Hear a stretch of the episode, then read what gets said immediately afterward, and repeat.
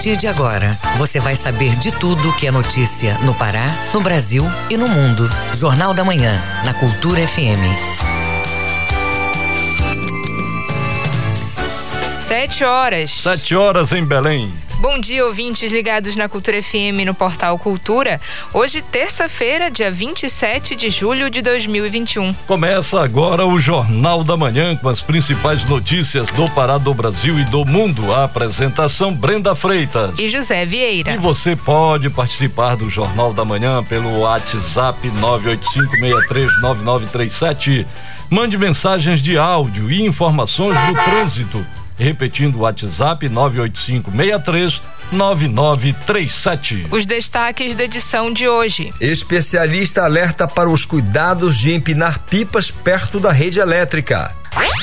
Mesmo durante a pandemia, o setor de transporte apresenta aumento na geração de emprego e renda. Músico faz live solidária para arrecadar alimentos. Governos estadual e municipal se juntam para a integração dos sistemas BRTs Belém e Metropolitano. Tem também as notícias do esporte. Clube do Remo tenta a reabilitação na Série B amanhã contra o Havaí. Paysandu dispensa Vinícius Eutrópio e já tem novo treinador. E ainda nesta edição, CPI define roteiro da semana que vem no Senado. Esta sexta-feira é marcada como Dia Mundial de Combate ao Tráfico de Pessoas. E INSS começa a fase experimental de avaliação social por videoconferência. Essas e outras notícias agora no Jornal da Manhã. Sete horas, um minuto. Sete, um. O Pará é notícia.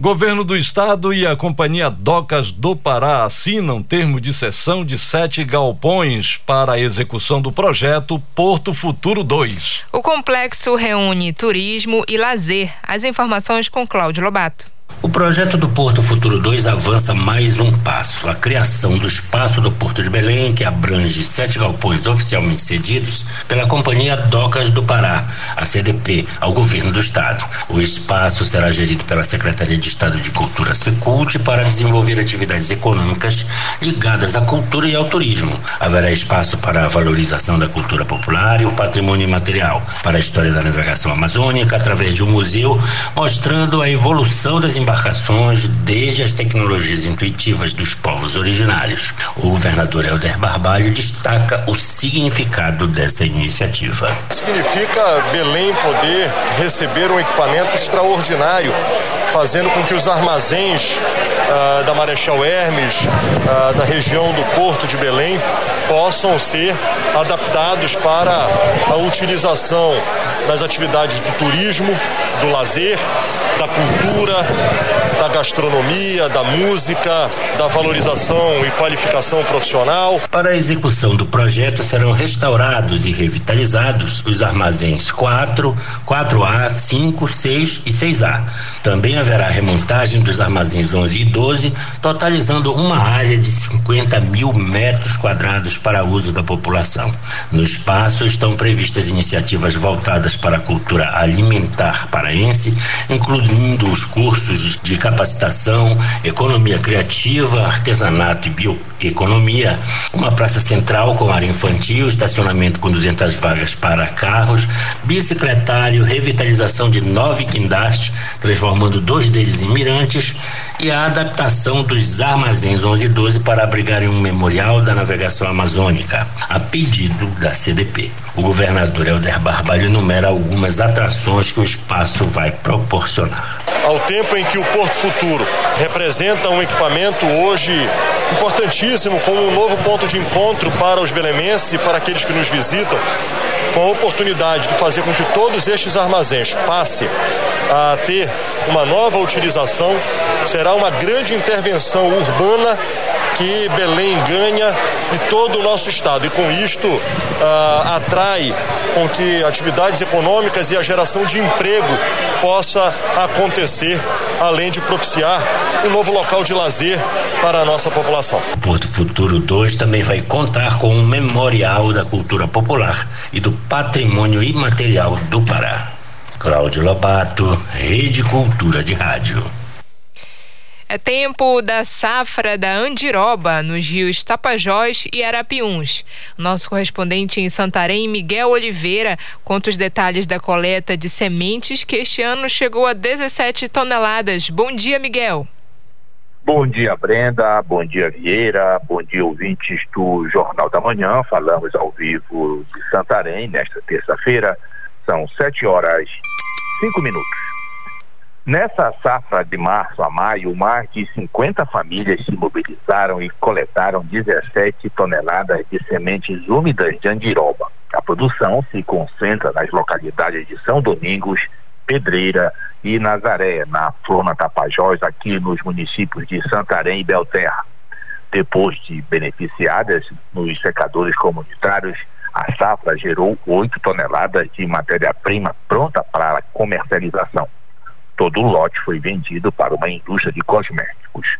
Em 2019, foi dado um passo importante para alavancar a bioeconomia de base comunitária a partir de um projeto piloto de coleta e beneficiamento das sementes. Com a pandemia, no entanto, as ações tiveram que desacelerar, mas agora começam a retomar. Esse é um passo importante dessas comunidades para inspirar outras, como, por exemplo, implantar a rede de sementes do Tapajós, fundamental para a restauração florestal, recuperação de áreas degradadas, além de alternativa real de renda para as famílias, ao mesmo tempo que valoriza a cultura local, a participação das mulheres e mantém a floresta em pé. Em Santarém está prevista a instalação de uma mixusina extratora de óleos vegetais essenciais com isso, será possível agregar muito mais valor à andiroba e outras espécies, se comparada à comercialização apenas das sementes. Vieira. Prefeitura de Santarém avisa aos artistas que receberam recursos da Lei de Incentivo à Cultura que o prazo de prestação de contas está se esgotando, não é mesmo, Miguel? Isso, Vieira, o Comitê Gestor Municipal da Lei Aldir Blanc está convocando todos os contemplados com recursos da Lei de Incentivo à Cultura que façam a prestação de contas dos recursos recebidos até o próximo dia 30 de julho. Este é o prazo limite e não haverá, segundo a Prefeitura, prorrogação. Quem não apresentar a prestação de contas correrá o risco de devolver todo o valor recebido a convocação feita pela Prefeitura de Santarém aos fazedores de cultura do município contemplados com auxílio financeiro via Lei Aldir Banco, atingiu em Santarém, atende a Santarém, 31 artistas que receberam esse incentivo. Os municípios têm até o dia 31 para investir em recursos da Lei Aldir Blanc previstos para este ano. Além disso, os estados foram autorizados a repassarem recursos aos municípios que não solicitaram verbas da Lei Aldir Blanc para 2020 e, nesse caso, o prazo para a prestação de contas foi estendido até 2022. De Santarém, Miguel Oliveira, Rede Cultura de Rádio. Muito obrigada, Miguel. Bom dia e bom trabalho. Sete horas, oito minutos. Sete e oito. Jornal da Manhã. Você é o primeiro a saber. O Pará é notícia.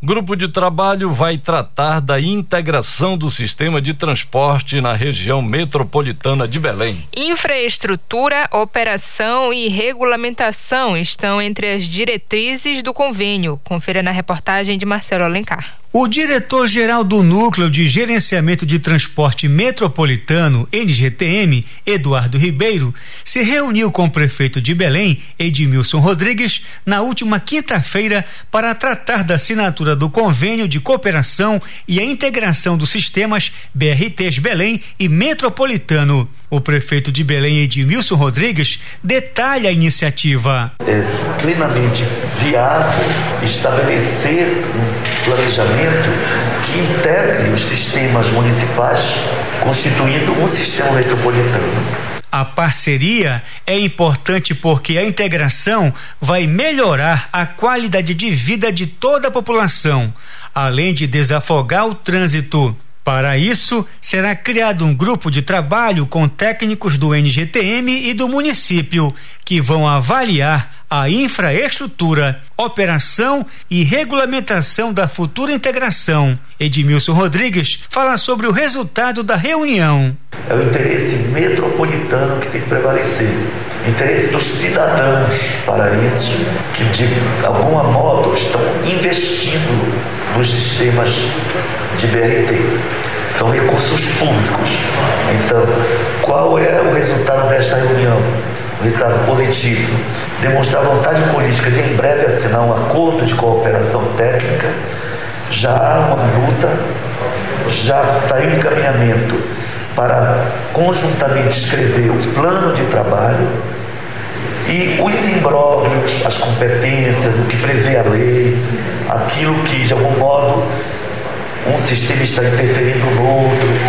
Tudo isso então vai ser debatido para que a melhor solução para o futuro da cidade.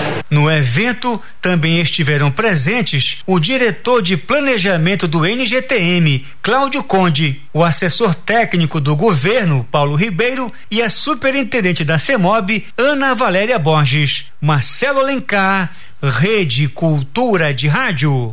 Primeiro torneio leiteiro de búfalas vai ocorrer em Cachoeira do Arari. As informações com o correspondente Edelson Vale. No período de 28 a 31 deste mês, será realizado o primeiro torneio leiteiro de búfalas de Cachoeira do Arari. Já confirmaram inscrições 12 criadores de mais de 50 búfalas. Com apoio da Secretaria de Estado de Desenvolvimento Agropecuário e da Pesca, o evento é uma promoção do Sindicato Rural de Cachoeira do Arari, Fazenda Paraíso, Associação Rural da Pecuária do Pará e a Associação Paraense de Criadores de Búfalo. O coordenador de produção animal da SEDAP, veterinário Ronald Tavares, informa que a secretaria, como órgão de fomento, vem apoiando eventos agropecuários em diversos municípios, como as tradicionais feiras e os torneios leiteiros. Essas programações são de grande importância ao produtor rural, porque significam a possibilidade de intercâmbio de informações e troca de experiências, além de fomentar a economia durante o evento, pois o produtor consegue dar visibilidade e promover a comercialização do seu produto e acessar outros mercados, destaca Tavares. O presidente do Sindicato Rural de Cachoeira do Arari, João Rocha, que também é membro da Associação Paraense dos Criadores de Búfalos do Marajó, ressalta que as inscrições para o evento continuam abertas. Segundo ele, os produtores interessados em participar devem procurar o Sindicato Rural de Cachoeira do Arari para fazer o credenciamento. O primeiro torneio leiteiro de búfalas de Cachoeira do Arari será realizado na Fazenda Paraíso, situada na na comunidade de Retiro Grande. As inscrições seguem até hoje, né, véspera do torneio, e podem ser feitas na sede do sindicato, na Associação Rural Fazenda Paraíso e mais informações pelo telefone 98063 9145. De Soura, Delson Vale, Rede Cultura de Rádio. Mais de 80 famílias de Santa Maria das Barreiras vão ser beneficiadas com o programa habitacional Sua Casa. Confira este e outros destaques no Giro do Interior com Bruno Barbosa. Na próxima quinta-feira, a Companhia de Habitação do Pará, Coab, vai beneficiar famílias do município no Sudeste Paraense. São cheques do programa Sua Casa, iniciativa que concede até 21 mil reais para a construção, reconstrução e ampliação ampliação de lares. De acordo com a Coab, gerenciadora do programa, a ação concede benefícios com o objetivo de garantir auxílio financeiro para a aquisição de material de construção e pagamento da mão de obra. Entre os critérios para receber o auxílio estão ter renda familiar de até três salários mínimos, não possuir outro imóvel, ser maior de 18 anos ou emancipado, entre outros. No arquipélago do Marajó, a segunda-feira marcou o início da semana de cursos de educação ambiental no município de Afuá. A organização é da Secretaria de Meio Ambiente e Sustentabilidade do Pará, a SEMAS, e desenvolveu a ação em alusão ao Dia Mundial de Proteção dos Manguezais, comemorado ontem. Os servidores da Coordenadoria de Educação Ambiental da SEMAS ministram na paróquia de Nossa Senhora da Conceição e na Câmara Municipal de Afuá cursos de formação de agentes ambientais e de conservação da biodiversidade, oficinas de produção de sabão com óleo de fritura, além de compostagem e produção de coletores de resíduos. No litoral paraense, as obras do terminal hidroviário de Algodoal, distrito de Maracanã, já começaram. O equipamento está sendo construído pela Companhia de Portos e Hidrovias do Pará e vai beneficiar diretamente mais de 30 mil habitantes. Além de melhorar a qualidade do transporte dos moradores dentro do município, a obra também vai fomentar o turismo local e proporcionar mais conforto e segurança para os turistas. No momento, os operários trabalham na execução dos serviços de engenharia no canteiro de obras montado na ilha. Já foi realizada a sinalização de segurança. As estacas de concreto estão sendo produzidas em Belém para depois serem encaminhadas ao local. A obra é executada dentro da área de proteção ambiental de Algodoal Maiandeua, que abrange pouco mais de 3.100 hectares. Bruno Barbosa, Rede Cultura de Rádio.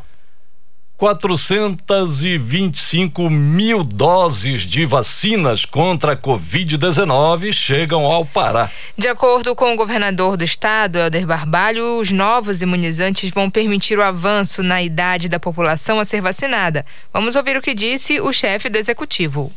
Nós estaremos recebendo entre esta terça e quarta-feira um total de 425.580 doses de vacina, que serão utilizados para primeira dose e segunda dose. Vacinas da Pfizer, da Coronavac Butantan, como também AstraZeneca Fiocruz. Com este quantitativo de 425 mil doses, nós estaremos avançando nas faixas de idade nos 144 municípios do estado. A ideia é que já possamos, esta semana, chegar a 25 anos para mais em todo o estado, além, claro, dos municípios que já desceram a idade, que possam avançar para chegarmos em todo o público adulto paraense. Fique atento na sua cidade para você acompanhar o calendário, não perca a oportunidade. Você que vai para a primeira dose, vá lá e se vacine. Você que já foi vacinado, acompanhe o calendário da segunda dose para completar a eficácia do tratamento. 7 horas 17 minutos. 7 e 17. Ouça a seguir no Jornal da Manhã. Estudo mostra intervalo ideal entre as vacinas da Pfizer. Cultura FM, aqui você ouve primeiro, a gente volta já. Estamos apresentando Jornal da Manhã.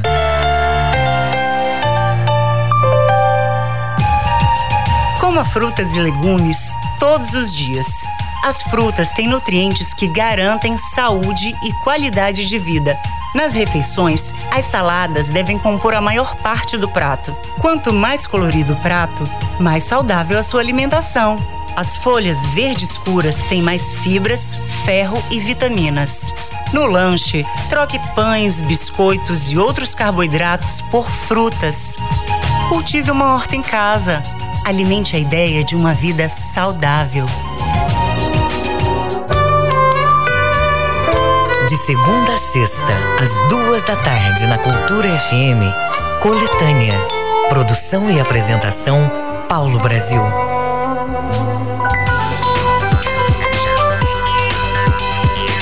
Voltamos a apresentar Jornal da Manhã. Previsão do tempo.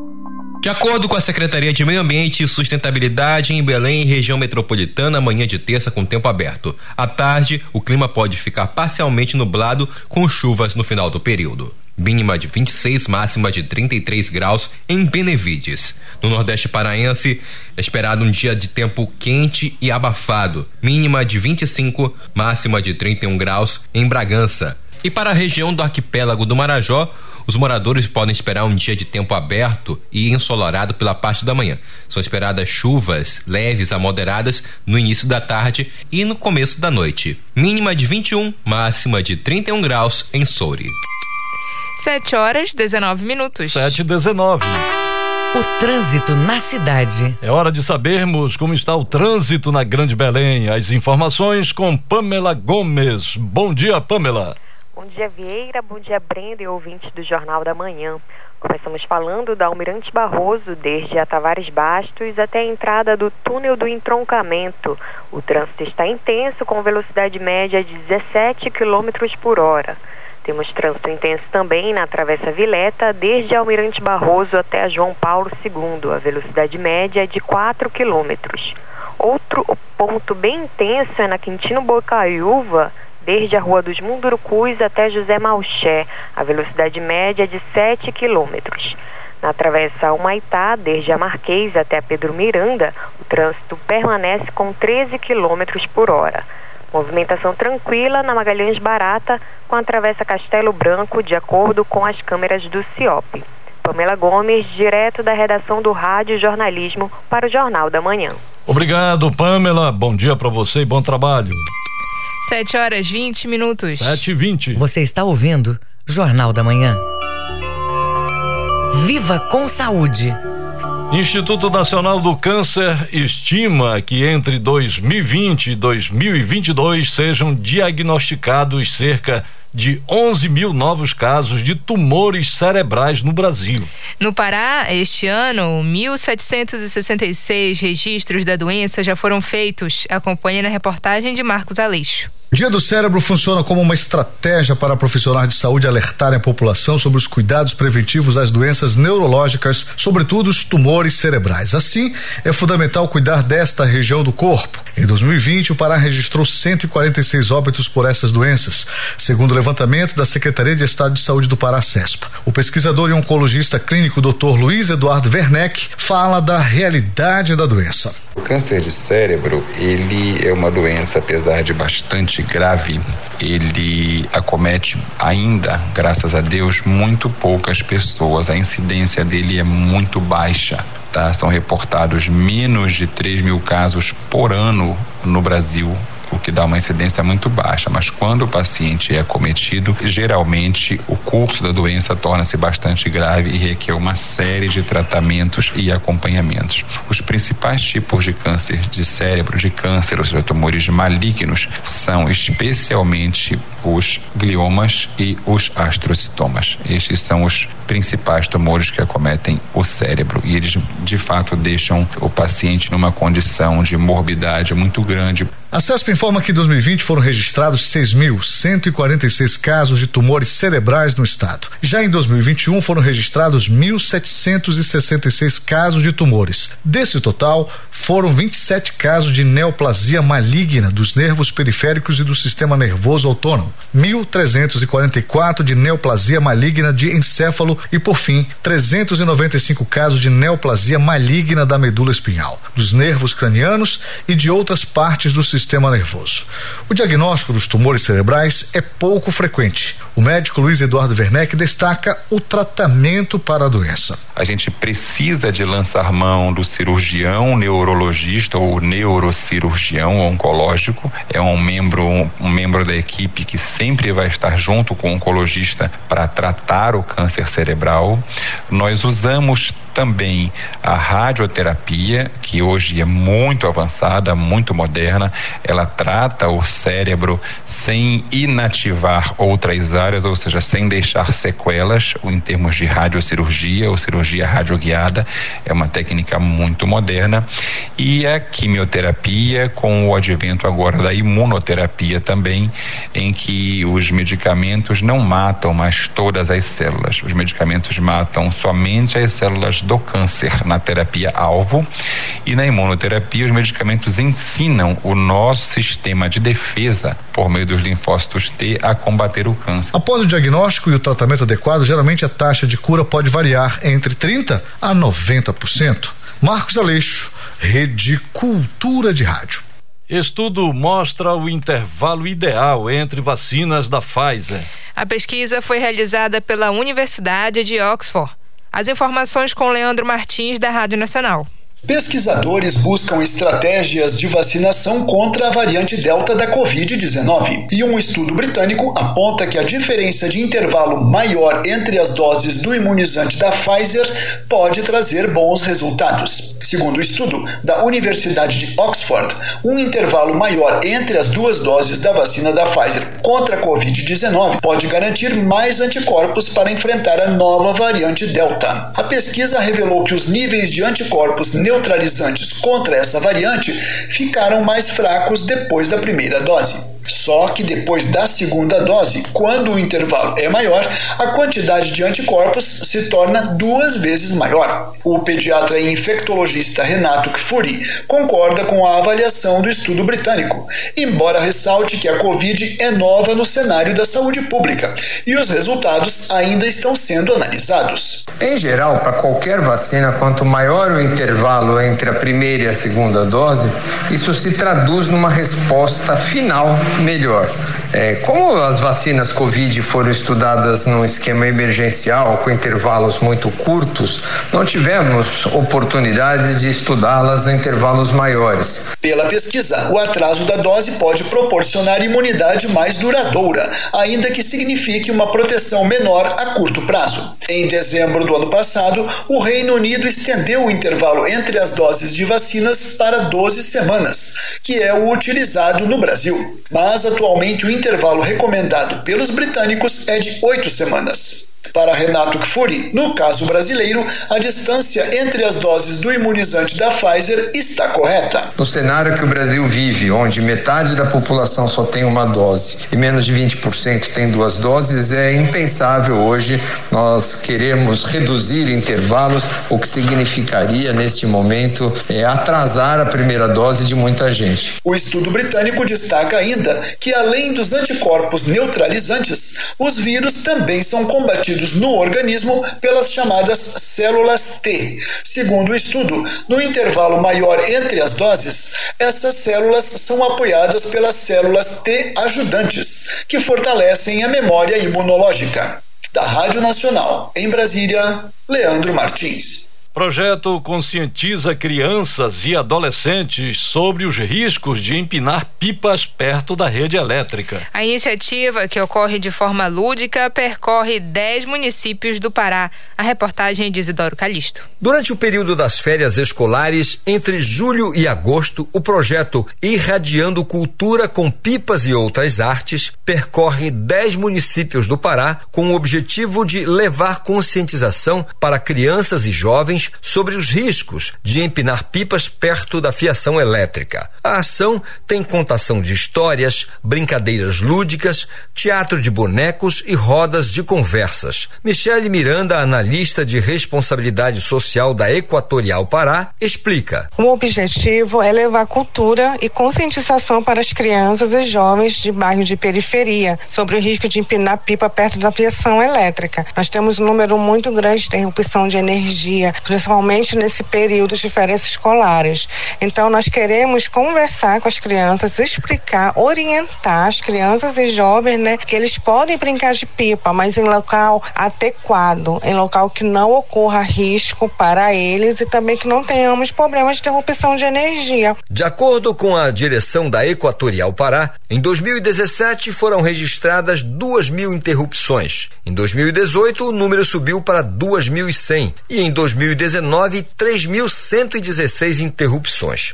Por isso, para a direção da Equatorial Pará, é importante discutir e levar a informação de qualidade para o público que se diverte com esse tipo de brincadeira. Michele Miranda, analista de responsabilidade social da Equatorial, fala dos municípios que irão receber o projeto. Amogajuba, Cametá, Belém, Ananindeua, Santarém, Castanhal, Capanema, Itaituba, Altamira e Marabá. Todos esses municípios foram selecionados com base no nosso número de interrupção de energia e acidente ocasionado pela brincadeira de pipa. Nós vamos entregar cartilha, nós vamos entregar jogos educativos, tudo com a mesma finalidade. Isidoro Calixto, Rede Cultura de Rádio.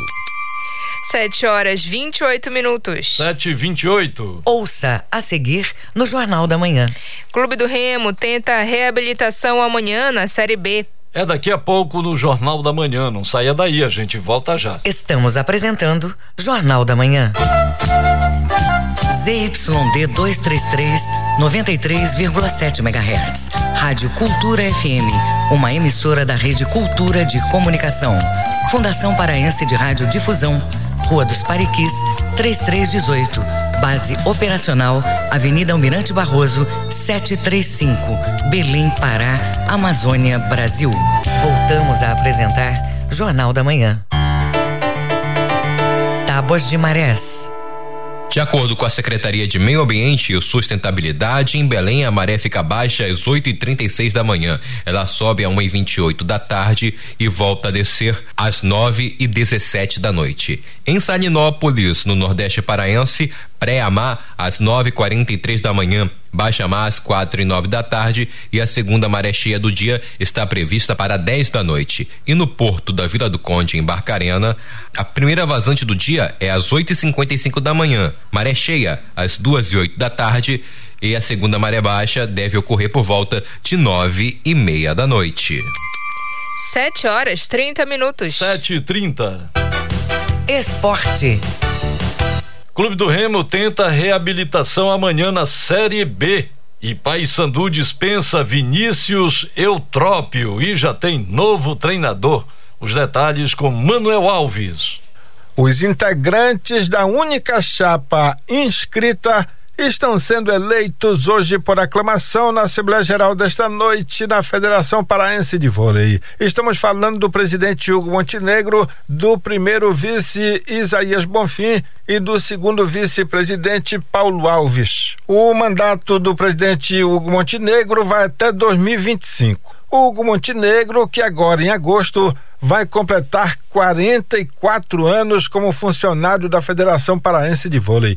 Ele entrou na FPV em agosto de 1977. Atacante desfalca o PFC Paragominas neste final de semana contra o Palmas pela Série D do Campeonato Brasileiro. Os detalhes com Marinaldo Barbosa. Com a derrota para a equipe do Piauí, o Paragominas permanece na quarta colocação do grupo 2, com a mesma pontuação de Moto e Juventude. As três equipes com nove pontos. Paragominas fará dois jogos agora dentro de casa. No próximo domingo contra o Palmas e dia 8 de agosto, domingo às 16 horas, também na Arena Verde contra a equipe do Juventude Samas. O atacante Aleilson ficará de fora do próximo compromisso do Jacaré, pois foi expulso no jogo do último próximo final de semana. De Paragominas, com notícias do Jacaré, Marinaldo Barbosa. O Clube do Remo será o primeiro clube paraense a entrar em campo esta semana pelo Campeonato Brasileiro. Leão Azul Paraense joga amanhã em Florianópolis, no estádio da Ressacada, a partir das 7 horas da noite contra o Havaí de Santa Catarina, jogo atrasado da quinta rodada pela Série B. O zagueiro Romércio fala sobre as chances do Clube do Remo nesse jogo. O Havaí é um time que vem alguns jogos sem perder e a gente sabe da capacidade do nosso grupo. Tenho certeza que a gente vai chegar bem preparado para o jogo na quarta-feira e vamos fazer uma grande partida e, e, vamos voltar a pontuar na competição. É ver o que o professor vai passar para a gente de estratégia para a gente chegar quarta-feira e fazer um grande jogo e sair com pontos daqui, né? No estádio da Curuzu, a principal notícia é a mudança na comissão técnica sai Vinícius Eutrópio e entra Roberto Fonseca. A saída do técnico Vinícius Eutrópio foi anunciada de forma oficial por volta das 18 horas de ontem no site do clube. E antes das 21 horas já estava sendo anunciada também de forma oficial a chegada do novo técnico Roberto Fonseca. Os números de Vinícius Eutrópio à frente do Paysandu mostram nove jogos, com quatro empates, duas derrotas e três vitórias. Sobre o técnico Roberto Fonseca, ele é paranaense e tem 59 anos de idade. Em 2018, foi campeão da Copa Nordeste pelo Sampaio Corrêa do Maranhão. Em 2019, ele fez o Novo Horizontino subir para a Série C do Campeonato Brasileiro. E até o dia 10 de julho deste ano, era o técnico do Londrina, do Paraná. Pelas redes sociais, Roberto Fonseca já mandou o recado dele para a torcida do Paysandu. Alô, torcida fiel bicolor, aqui quem fala é Roberto Fonseca, treinador de futebol. Estaremos juntos nesse grande desafio rumo à Série B do Campeonato Brasileiro. Com certeza que merece estar e também juntamente com essa grande torcida, pois juntos seremos mais fortes nesse grande desafio. Valeu? Forte abraço a todos aí, tamo junto. O primeiro jogo do Paysandu ao comando do técnico Roberto Fonseca já deve acontecer neste sábado, contra o Tombense, marcado para as 5 horas da tarde no estádio da Curuzu. O Paysandu, que neste momento é o quinto colocado do grupo A da Série C com 13 pontos. Manuel Alves para a Rede Cultura de Rádio. 7 horas 34 minutos. 7 e 34 Fique sabendo primeiro, Jornal da Manhã. Aqui, na Cultura FM. O Mundo é Notícia. Vamos aos destaques do que é notícia pelo mundo no Giro Internacional com Cláudio Lobato. Acompanhe. A Espanha iniciou nesta segunda-feira o processo de doação de vacinas a cinco países da América Latina, com 750 mil doses da AstraZeneca, através do consórcio COVAX, criado pela OMS, a Organização Mundial da Saúde. Após o acordo firmado entre a AstraZeneca, COVAX e Espanha, os primeiros países a receberem as doações nos próximos dias são o Paraguai, o que mais receberá, com 252 mil doses. A seguir vem Guatemala, Equador, Peru e Nicarágua, informou o Ministério da Saúde espanhol. A divisão foi elaborada com base nas necessidades epidemiológicas dos países da região e na coordenação de iniciativas dos diferentes atores envolvidos por parte do COVAX. A distribuição será progressiva, conforme a Espanha disponibiliza as doses ao consórcio. Uma tempestade de areia causou várias colisões entre carros e caminhões ontem no condado de Millard, em Utah, Estados Unidos. Até o momento, oito mortes foram confirmadas e o número ainda pode aumentar. Segundo um comunicado da Polícia Rodoviária de Utah, ventos intensos criaram uma tempestade de poeira e prejudicou a visibilidade dos motoristas na estrada, o que ocasionou uma série de acidentes. Cerca de 20 veículos estavam envolvidos. Os incidentes ocorreram às 4 horas da tarde. Até a última atualização das vítimas, oito pessoas morreram e mais 10 estão internadas com ferimentos. Chipre, Cuba, Turquia, Canadá, Irlanda do Norte, Antártida, todos registraram as temperaturas mais altas em todos os tempos nos últimos dois anos. E segundo o um novo estudo, mais climas extremos virão pela frente. Nas próximas três décadas, ondas de calor recorde podem se tornar duas a sete vezes mais frequentes no mundo do que nos últimos 30 anos, segundo os cientistas, em um estudo publicado nesta segunda-feira na revista Nature. Nature Climate Change. Depois de 2050, se a atual tendência de emissão de gases do efeito estufa continuar, ondas de calor recorde podem ser de 3 a 21 vezes mais frequentes, segundo o estudo. Mesmo com os recordes de 2001, nós ainda não chegamos nem perto das ondas de calor mais intensas possíveis dentro do clima atual, muito menos as que esperamos ter nas próximas décadas, disse o coautor Eric Fischer um cientista do clima no Instituto Federal de Tecnologia de Zurique. Com informações das agências Reuters, F e UOL Internacional, Cláudio Lobato, Rede Cultura de Rádio. Jornal da Manhã. Você é o primeiro a saber. A próxima sexta-feira, 30 de julho, é marcada como o Dia Mundial de Combate ao Tráfico de Pessoas. Em 2013, a data foi criada pela Assembleia Geral das Nações Unidas para conscientizar sobre a situação das vítimas. Um crime internacional que chega a movimentar mais de 30 bilhões de dólares, de acordo com a ONU. E quem fala sobre o assunto aqui no Jornal da Manhã é o advogado Paulo Barradas na coluna Direitos do Cidadão. Vamos ouvir. Bom dia, ouvintes da Cultura FM. O nosso assunto de hoje é o tráfico de pessoas. É um crime absurdo perpetrado por pessoas desprezíveis que subjugam as outras, sequestram, enganam para remover-lhes partes do corpo, como órgãos ou tecidos, para submeter a pessoa traficada a trabalho escravo ou qualquer outro tipo de servidão, ainda para adoção ilegal ou para exploração sexual. Pois é, tem gente que faz isso. E a pessoa que agencia, alicia, recruta, transporta, transfere, compra, aloja ou acolhe pessoas nessa situação de ameaça, violência, coação, fraude ou abuso, fica sujeito a uma pena de 4 a 8 anos de reclusão. E se a vítima sair do país, isto pode chegar a mais de 10 anos e meio a pena máxima. Este crime é um crime de difícil combate, porque muitas vezes a vítima está enganada. Ela acredita falsamente que ela vai ser modelo ou que ela vai ter um emprego maravilhoso que vai resolver os seus problemas socioeconômicos que são principais no Brasil de hoje, né? Lógico, derivados aí dos problemas políticos que o país enfrenta. Então as pessoas estão cada vez mais miseráveis, cada vez mais sem dinheiro e cada vez mais acreditando ou tentando acreditar e se apegar em tudo que dizem a elas. Então, qualquer um aliciador que chega com uma conversa melhor prometendo um emprego maravilhoso, prometendo uma carreira de modelo, às vezes modelo internacional,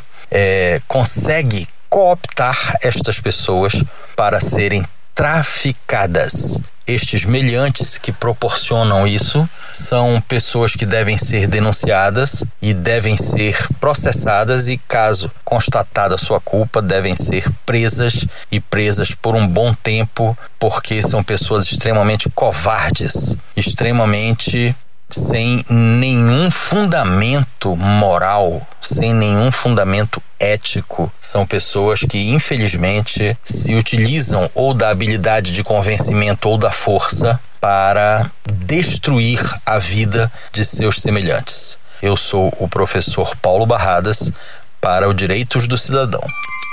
7 horas 40 minutos. 7 e 40 Os números da economia Segmento de transportes registrou aumento na geração de empregos nos últimos 12 meses. Os dados são da Confederação Nacional do Comércio de Bens, Serviços e Turismo. A reportagem de Marcelo Alencar. O serviço de transportes registrou um saldo positivo na geração de empregos nos últimos 12 meses, encerrados em maio de 2021. Segundo os dados do Cadastro Geral de Empregados e Desempregados, CAGED, o movimento que tinha sido fortemente prejudicado pela pandemia, apresentou os maiores avanços na geração de empregos, entre eles o transporte aéreo e o rodoviário, mostraram um desempenho favorável. O economista Marcos Holanda faz uma análise dos resultados. O aumento da demanda pelo uso do transporte coletivo, isso é um excelente indicador de que o segundo semestre tão esperado de retomada econômica está se desenhando. O trabalhador ele precisa do transporte coletivo para se movimentar todo dia. Segundo dados é, de estatísticos é, gerados por esses aplicativos de locomoção, hoje aqui em Belém se gasta em Belém, região metropolitana, um tempo médio de deslocamento e transporte público de 88 minutos.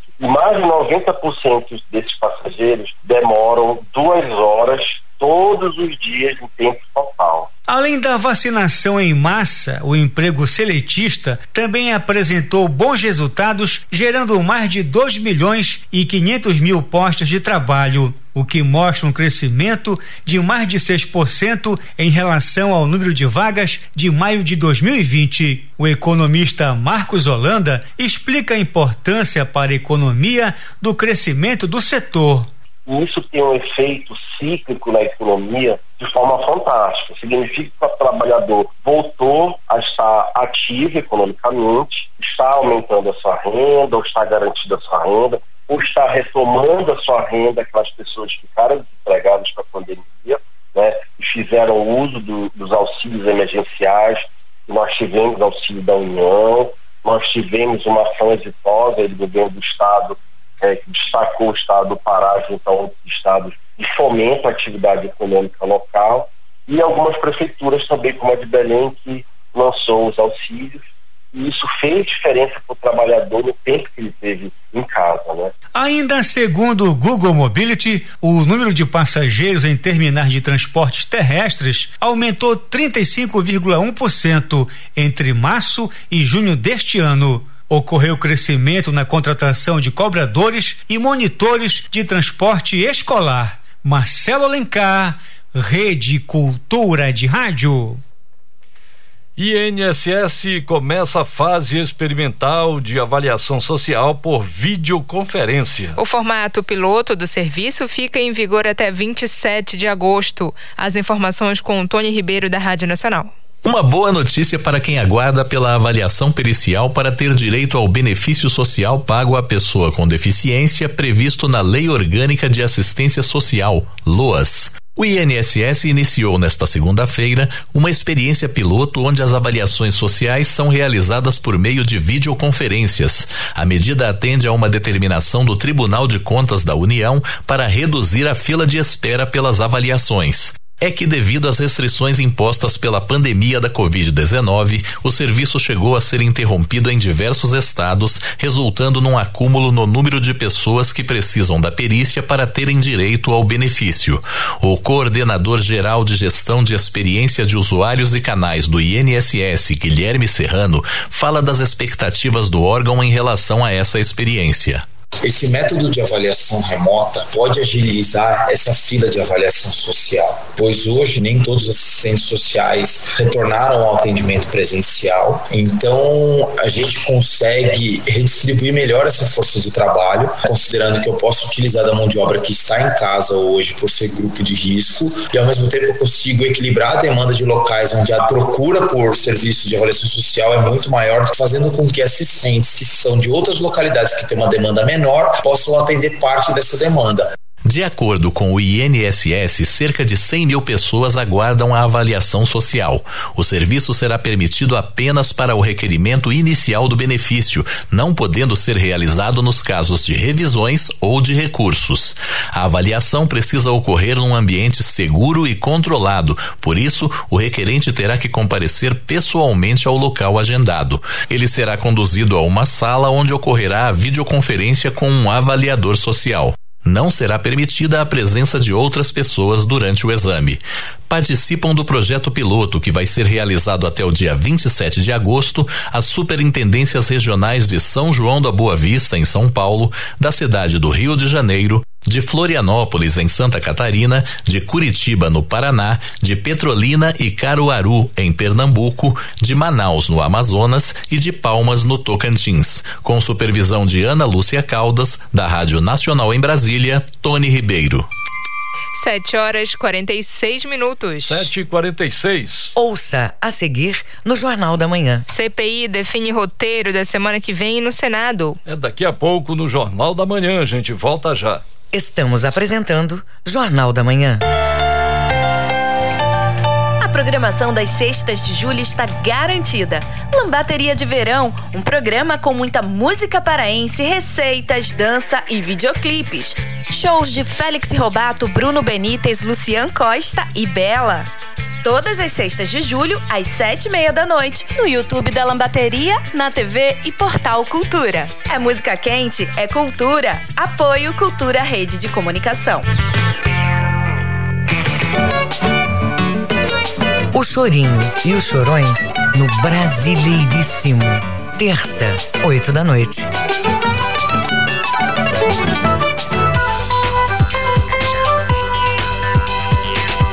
Voltamos a apresentar Jornal da Manhã. Previsão do tempo.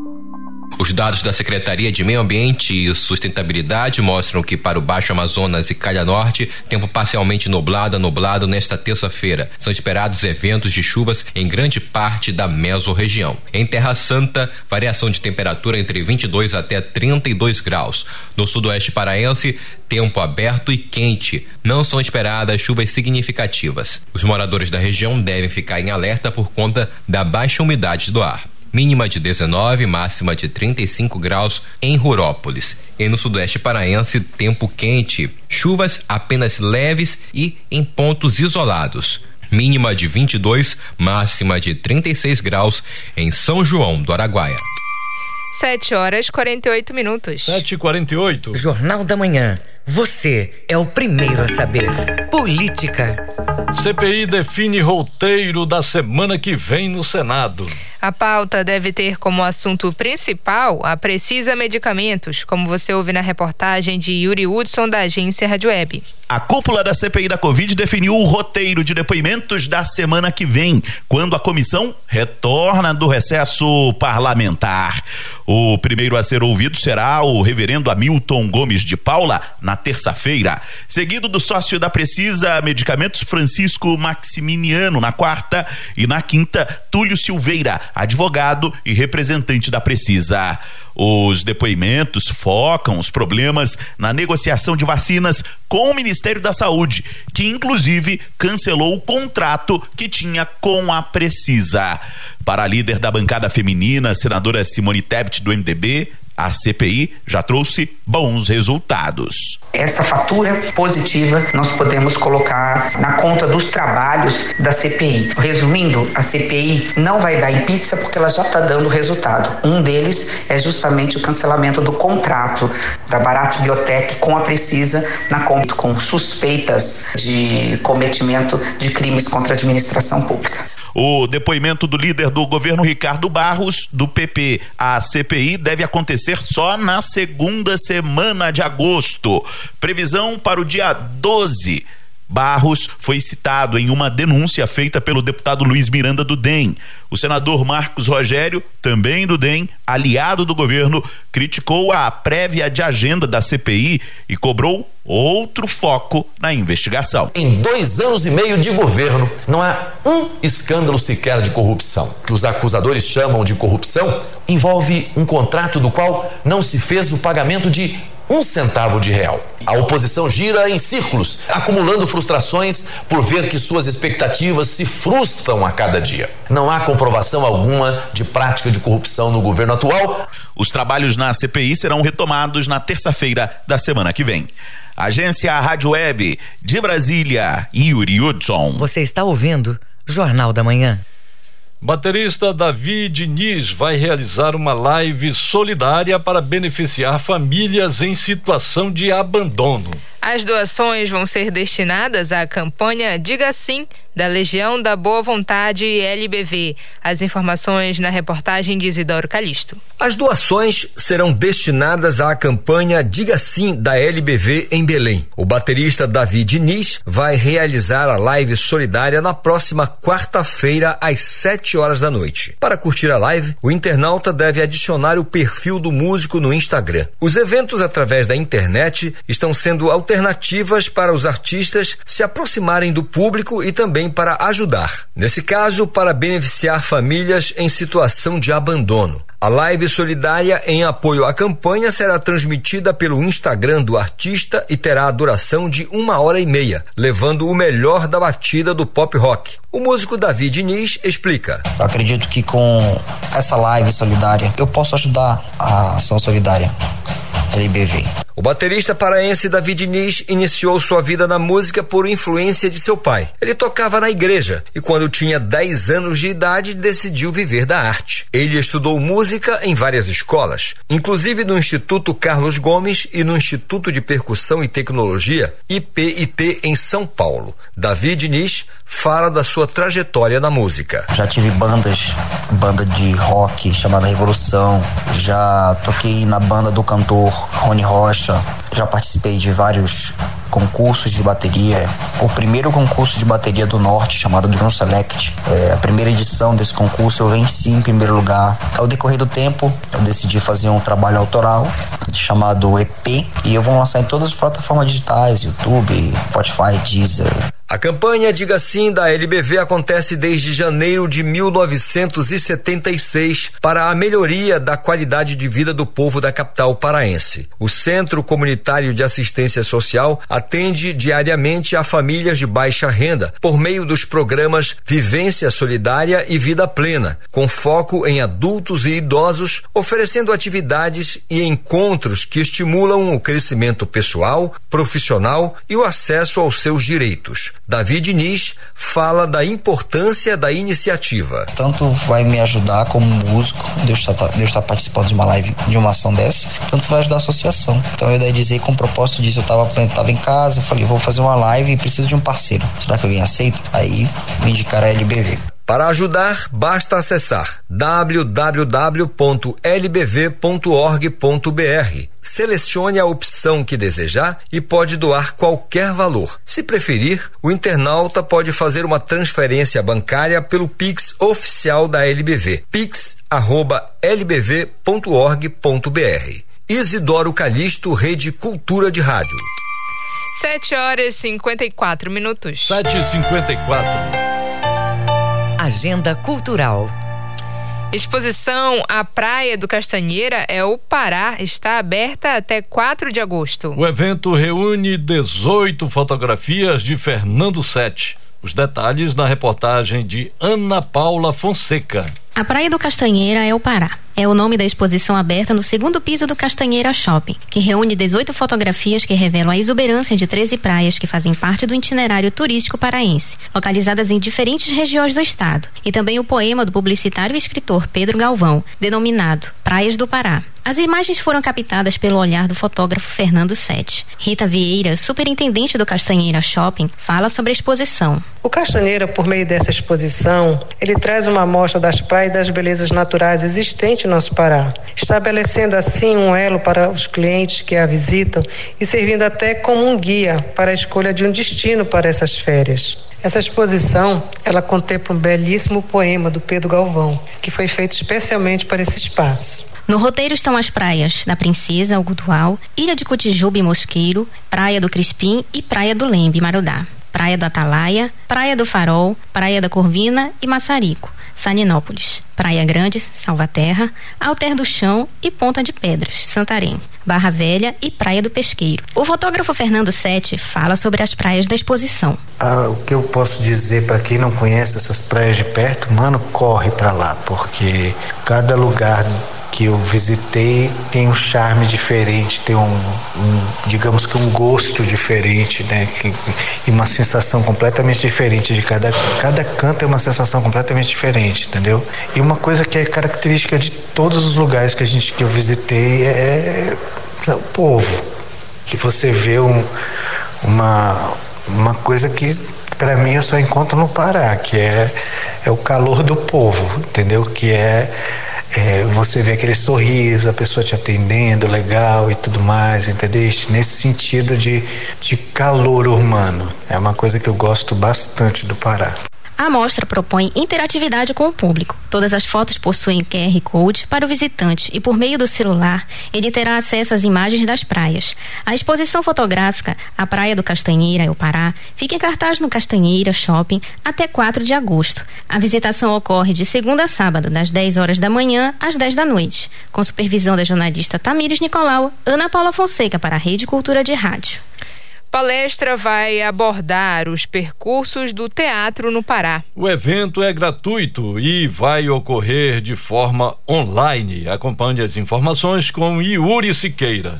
Palestra sobre os percursos do teatro paraense ocorre nesta quinta-feira na Casa da Cultura de Canaã dos Carajás. O evento ele é online e deve ser transmitido pelo aplicativo de troca de mensagens ou WhatsApp. Ele é aberto à comunidade e não tem custo algum pela participação. O objetivo dessa palestra é refletir sobre a contribuição que o teatro tem dentro da cultura paraense. O organizador do evento e gestor da Casa da Cultura de Canaã dos Carajás, Fernando Guerra, explica como vai ser a palestra. Nesse dia 29 de julho, agora, a gente tem uma palestra muito interessante contando sobre os percursos do teatro no Pará. Ela vai ser ministrada pelo Dr. Denis Bezerra, que é professor da Escola de Teatro do FPA, e ele vai trazer um apanhado geral sobre a produção teatral é, no estado do Pará. Então, ele vai trazer aí fatos e elementos, os conceitos, as formas de gêneros do teatro paraense, vai refletir sobre a importância da contribuição do teatro. A Casa de Cultura de Canaã dos Carajás um espaço artístico e cultural aberto para a população de todas as idades, classes sociais e origens. Hoje, eles focam em crianças e adolescentes em situação de vulnerabilidade social. O objetivo do espaço é de estabelecer uma relação entre o teatro com os aspectos socioculturais da Amazônia, conforme comenta o gestor da Casa da Cultura de Canaã dos Carajás, Fernando Guerra. É um espaço aberto a toda a comunidade canaanense, conta com diversas atividades culturais, desde escola de música e dança, passando por palestras, workshops, oficinas, espetáculos de teatro, música, dança, uma série de ações completamente gratuitas e abertas a toda a comunidade. A palestra sobre os percursos do teatro no Pará ocorre nesta quinta-feira, dia 29 de julho, às 8 horas da noite. Ela vai ser transmitida pelo WhatsApp gratuitamente. As inscrições podem ser feitas através do número 94 99160 8186. Com supervisão do jornalista José Vieira e Yuri Siqueira, Rede Cultura de Rádio. 7 horas e 59 minutos. 7 e 59 termina aqui o Jornal da Manhã desta terça-feira, 27 de julho de 2021. A apresentação Brenda Freitas e José Vieira. Se você quiser ouvir essa ou outras edições do Jornal da Manhã, acesse a conta do Jornalismo Cultura no castbox.fm. Outras notícias você confere a qualquer momento na nossa programação. Acompanhe agora o Conexão Cultura. Um excelente excelente dia para você e até amanhã. O Jornal da Manhã é uma realização da Central Cultura de Jornalismo.